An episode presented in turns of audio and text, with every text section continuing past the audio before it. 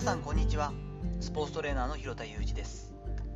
アスリートスポーツ現場でトレーニング指導をしたりスポーツ施設や現場のディレクションをしたりトレーニングやトレーナーの働き方について情報発信をしています。最初に告知をします。6月10日土曜日の夜8時より私のライフワーク的なセミナーであるトレーナーに必要な10年後も生き残る戦略2023というセミナーを行います。これ1月にも行ったものなんですけれどもものすごくこう根源的なことかもしれませんけれどもトレーナー的な仕事をしている方たちが諦めてこう挫折して辞めていったりとかですね、もやもやしながらも今の働き方で続けてやっているということにならないようにですね一つのヒントというか、えー、示唆をに富んだセミナーができていると思っております。これライフワーク的にやってるものでもありますのでぜひ興味があったらですね URL の方貼っておきますので、えー、ご覧ください。本日はトレーニングプログラムをワンプレート料理に置き換えてみようというお話をしていきます。ものすごく緊張したんですけれども、えー、っと4月15日の土曜日にですね実践的フィールドトレーニングセミナーというのをオンラインで開催しましたが特に大きな問題もなく無事終了することができました。延べ81名の方に受講していただいて実際にライブでオンラインで受けてくださった方50人ちょっと最大だったんですけれども、まあ、アーカイブの方残っているので、えー、撮ってくださったという方も結構いらっしゃると思います。なんとかですね、その準備も進めていて、終わった直後にですね、協力していただけるアンケートを用意して、それに書いていただいて、30名近い方に書いていただいてありがたいんですけれども、その中で改めて感想などで気づきやその反省も出てきますよね。こういったものも多いです。まあ、単発で終わらせずに、オンラインセミナーの形でやるのは今回で終わりにするんですけれども、ブラッシュアップしてオンラインコンテンツとして、あこれは役に立つなとか、本当にこれ選んでよかったなと思ってもらうようないいものに仕上げていきたいと思っております。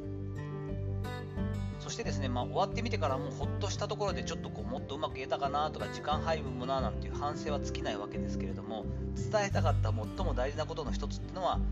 練習総量をつかもうねとスキルトレーニングとトレーニングだけじゃなくてスキル練習合わせてチームがどれぐらい練習をしているのかそのボリューム感ですよね。総走行距離というのが一番分かりやすいけれどもボリューム感掴んどこうねってそれが単体ではなくて1週間の少なくとも塊。それが4週連続していると考えると1ヶ月単位で大体これぐらいの量をやってるんだなっていうのを掴んでおく必要はあるよねということだったんですよね。そこから始めないとそれこそ Y から始めようじゃないですけれどもそこがあってこそその中での可処分時間とか可処分パートみたいなものが出てきて逆算していかないとなかなかプログラムに落とし込めないというのがフィールドトレーニングの肝だったりもします。このことについてセミナーが終わった後に急にですね分かりやすいなと思う例えを思いついたりしたのでここでちょっとアウトプットさせていただこうかなと思います。その例えがですねこういうクエスチョンでワンプレート料理があります。そのワンプレート料理の端っこの、まあ、20%、30%ぐらいなのかな？2、3割の部分左の空いてる部分を指さされてこのエリアにさひろたいい感じに料理を入れてを作って入れてよと。お前のいい感じな感じでいいからっていうふうに言われたとした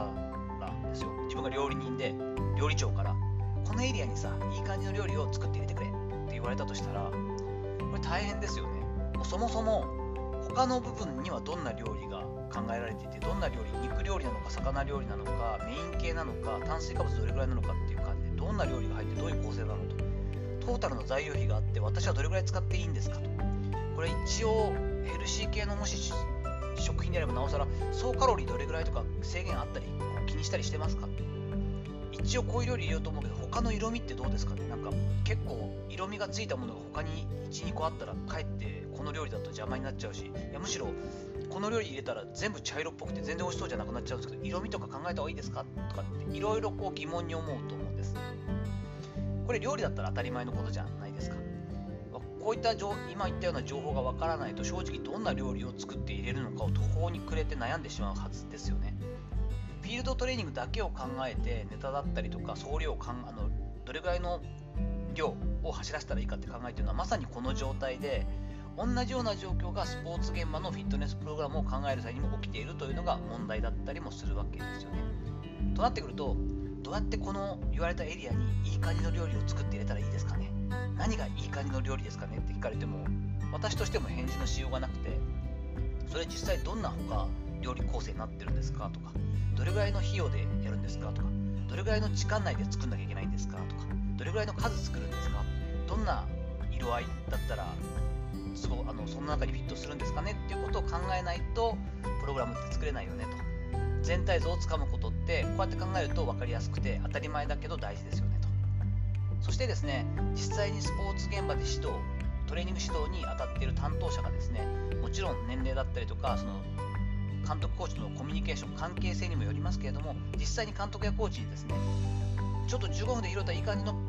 とりあえず走らせてよみたいなことを言われた時に、まあ、カットになったりむしろそのまま15分で作るのか。よし。自分でできるベストを考えなければ。って思うんじゃなくてさっとですね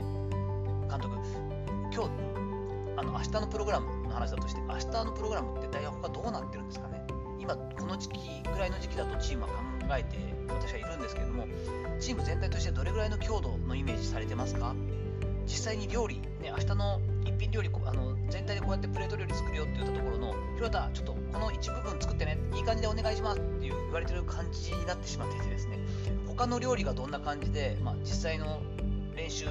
プログラムがどうなっていてどれぐらいの強度でやるイメージかっていうのがちょっとわからないとちょっと作りようがないんですけどちょっと教えていただいていいですか？他の情報をみたいなね。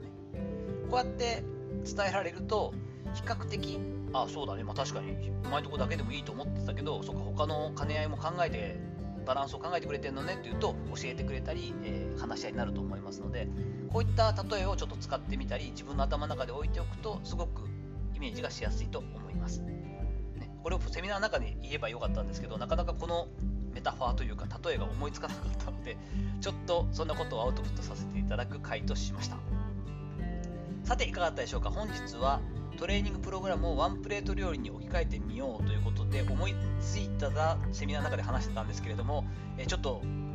考えが及ばなかったのでそんな話を自分のアウトプットとしてもですね話をさせていただきました。本日の話のご意見やご感想などあればレター機能を使ったりコメント欄にお願いいたします。いいねやフォローも引き続きお待ちしておりますどうぞよろしくお願いいたします。本日も最後までお聴きいただきありがとうございました。この後も充実した時間をお過ごしください。それではまたお会いしましょう。広田裕二でした。